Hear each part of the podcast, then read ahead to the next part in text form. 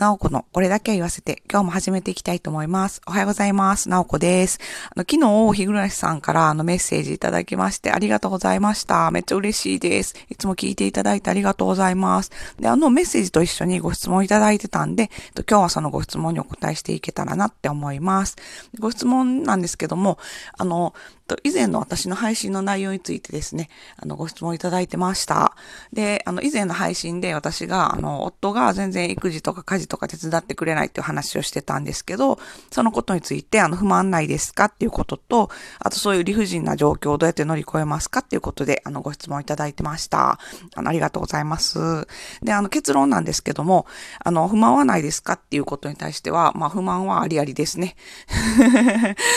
で、ただ、その、そのことについて、あの、昔はね、めっちゃね、もうイライラしたり、腹立つなと思ったりとか、もう日々してた、毎日っていうぐらい、あの、してたんですけど、あの、最近はもうそうでもなくなってきて、あの、別に、あの、手伝ってくれなくてもイライラしたりとか、あの、めっちゃ怒ったりとかってことはなくなってきたかなって思います。で、なんでそんな風に変化したかっていうことを、あの、話していきたいな、話していきたいなと思うんですけど、あのね、まず最初の頃はね、あの結婚してから、あの、えっと、ま結婚してから18年ぐらい経つんかな？なんですけど、あの結婚してね、1年後ぐらいに、ま、えっと、一番上の子が生まれたんですよね。で、えっと、その時に、と、もうほんまになんか全然、もう夫がね、そもそもめっちゃ仕事が忙しくて、今、今でもそうなんですけど、もう帰ってくるの夜のもう12時とか回ってからとかがもう普通なんですよね。だから全然もうなんか手伝ってくれへんし、子育てとか。でもめっちゃ最初、赤ちゃんいる時とかってめっちゃ大変じゃないですか。だから、あの、もうね、全然ね、もうなんなんって感じでしたね。めめっちゃまあ毎日めっちゃ怒ってました。なんで私だけこんな大変な目に合わなあかんのみたいな。なんで手伝ってくれへんねんみたいなずっと思ってて、で、めっちゃ喧嘩してました。なんかもうほんまにめっちゃもう壮絶バトルを繰り広げてたから、親とか兄弟とかに、あんたらなんで結婚したんやろなみたいな 言われるぐらいめっちゃ喧嘩してましたね。もうほんまなんかもう意見が合わへんっていうか、もう根本から合わへんなみたいな感じやって。で、なんか、そう、私はどういうふうに思ってたかっていうと、あの、子供の時からね、あの、学校とかで、まあ、教育受けると思うんですけど、その教育の、あの、分には、なんかもう、なんか、これ皆さんどう、特になんか女性の方とかどう感じてるのかとかって聞いてみたいんですけど、あの、そう、学校とかではもうなんか完全に、昔はどうか知らんけど、今の時代ってもうなんか男女平等とかって習いませんでした？なんか私、結構なんかそのね、あの、学校の勉強とか好きやったってのもあるし、先生がね、あの、教えてくれることとかって、もうなんか結構こう素直に、あの、真に受けて、あの、勉強するタイプやったんで、あの、なんていうか、その男女平等やっていうところも、そうやって教えてもらったら、そのまんま真に受けて育ってきたんですよね。なんかまあ世間知らずというかね、やったんやなって思うんですけど、で、なんかまあね、大きくなって、で、もうだから結婚するまでなんか全然ずっとそれ信じてたんで、あのね、別に今の社会、日本の社会って別になんかこう、女の子やからってなんかとやかく言われることってあんまりないと思うし、で、まあ仕事とかもね、別にこう、男やから女やからっていう感じじゃないじゃないですか。だけど、なんかこう結婚して、で、子供が生まれて、まあね、特にその子供が生まれてからかな。なんか、すごい、なんか、こう、突然に、なんかこう、女やから、なんかこう、なんかお母さんやからみたいなのをすごい押し付けられて、なんかちょっとすごいびっくりしました。でもなんかね、あの、あまりにも、なんかその、今まで思ってた、こうね、男女平等やっていうところと、あまりにもかけ離れてたから、すごいショック受けて、え、何？今まで私が、あの、勉強してきたこととか、なんか私が思ってたことって全部嘘やったみたいな感じで、なんかもう一瞬めっちゃ人間不信みたいになりましたね でまあ、特にね、私があの女の子ばっかりの兄弟で育ったからっていうのもあると思うんですよね。で、なんか、まあね、あの女の子を育てておられるあのお父さんお母さんとかやったらわかるかもしれないですけど、やっぱりあの自分のね、子供があの女の子で、あの、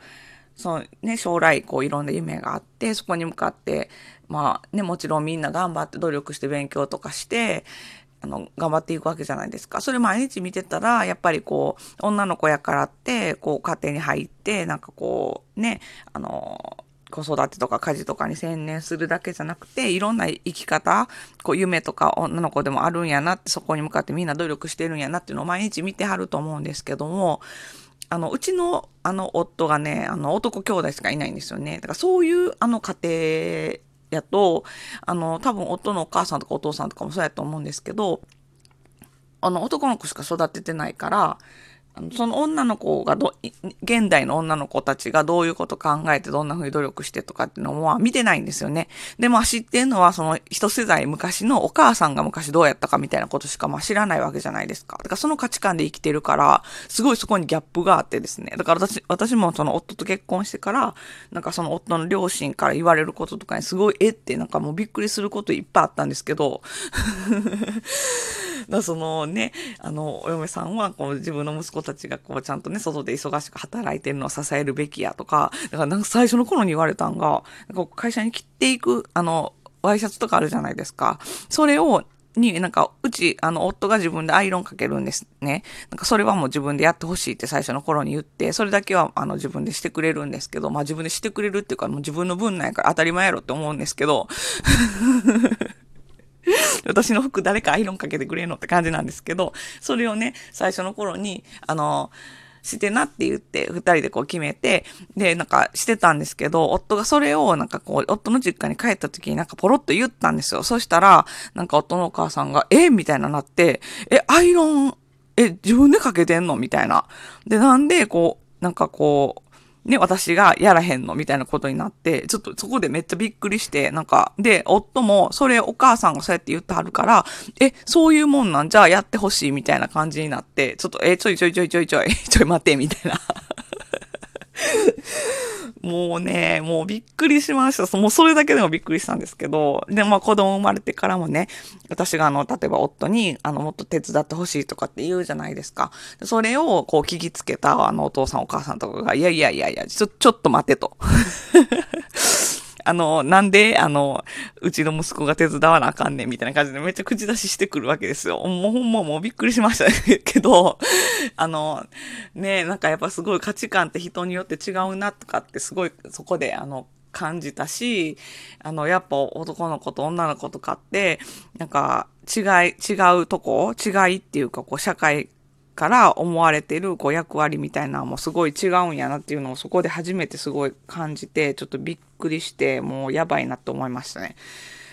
まあ、で、で、だから、まあ、ほんでそこで、なんかすごい悩んで、毎日。で、なんかなんで、こう、こんなにも違うんやり、今までね、こう二人で協力してやっていけるって思ってたのに、そこでええってなって、で、毎日喧嘩とかしたわけなんですけど、で、なんか私も悩んでたからいろいろこうネットとかでいろいろ調べるじゃないですか。で、皆さんも見たことあるかもしれないですけど、あのね、うまくやる方は多分その旦那さんをうまいことこうね、育てていったら、旦那さんがちゃんと育児とか家事とか手伝ってくれるようになりましたみたいななんか書いてあったりとかして、あ、そうかと。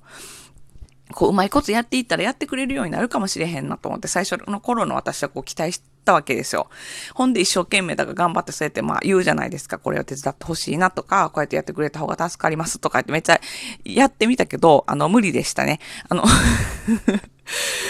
もうあの途中でね、あの気づきましたね。まあでも結構その気づくのに長いことかかったかな。だから二人目、三人目生まれてからも頑張ってたけど、もうなんか無理ですね。もう三番目の子がなんかもう3歳ぐらいになったらもうだいぶね、あの、えっと、子供も自分でできることも増えてきて、あの、私もだいぶ楽になって、でも、でもその頃にもうなんかもうそこまでめっちゃ頑張って、こう変わってくれるかなとかってめっちゃやってきたけど、もうなんか人を変えるとかって無理やなって気づいて、あの、もう自分の考え方を変えるとか、自分の行動を変える方が早いなって、あの、もう、分かり、分かっちゃいましたね。てかもう、それは私の、私たち夫婦のこと、私たち夫婦においてはそうやったってことで、他の旦那さんとかはね、きっとね、全然違う方もたくさんいらっしゃると思うんですけど、うん、で私はその、なんか変わってくれるかもってずっと思ってた間めちゃくちゃしんどかったし、なんかもうめっちゃ怒ってたりとか、こう期待してるから、もうなんかね、なんでやってくれへんのとかって思うじゃないですか。とかめっちゃ怒ったりとかしてたけど、もうなんかもうそれは無理やなって気づいてからは、もうそれはね、そのか育ってきた環境とか全然違うわけやし、そんな簡単にその考えとかって変わるわけないんですよね。私がちょっとなんか言ったからって。で、まあ、その変えたい方向も、その夫にとっては、だから自分にとってはめんどくさい方向に変わるわけじゃないですか。だからそんな変わってくれるわけないなって、なんかもう途中で気づいちゃって、もうだからもうそういうもんやなって思ったら、もうちょっとだいぶ気が楽になったっていうか、相手をコントロールしようって頑張らへんようになったから、逆にこうストレスが、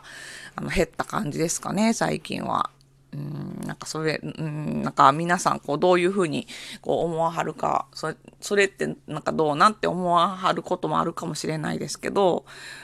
うん、なんか私の場合はそういうふうに思ったから、もうなんか相手を、なんか相手にこう期待しすぎる期待しすぎるからこうしんどいんかなって思って、で、自分がこう楽、生きるのが楽なように、あの、考えるように、あの、なりました。だからもう自分がこう、ね、もうしんどかったら、もうご飯とかももう、もう作らへんし、まあ、手伝ってくれへんから、もうそこはもう仕方がないってもう諦めて、もう自分がしんどい時はもうなんかテイクアウトにしようとか、こう自分が楽なように考えるようになったらもうめっちゃ楽になりましたね。うん、どうなんやろう。他の皆さんどういう風に考えてそういう時してはんのかなって思うけど、どうですかね。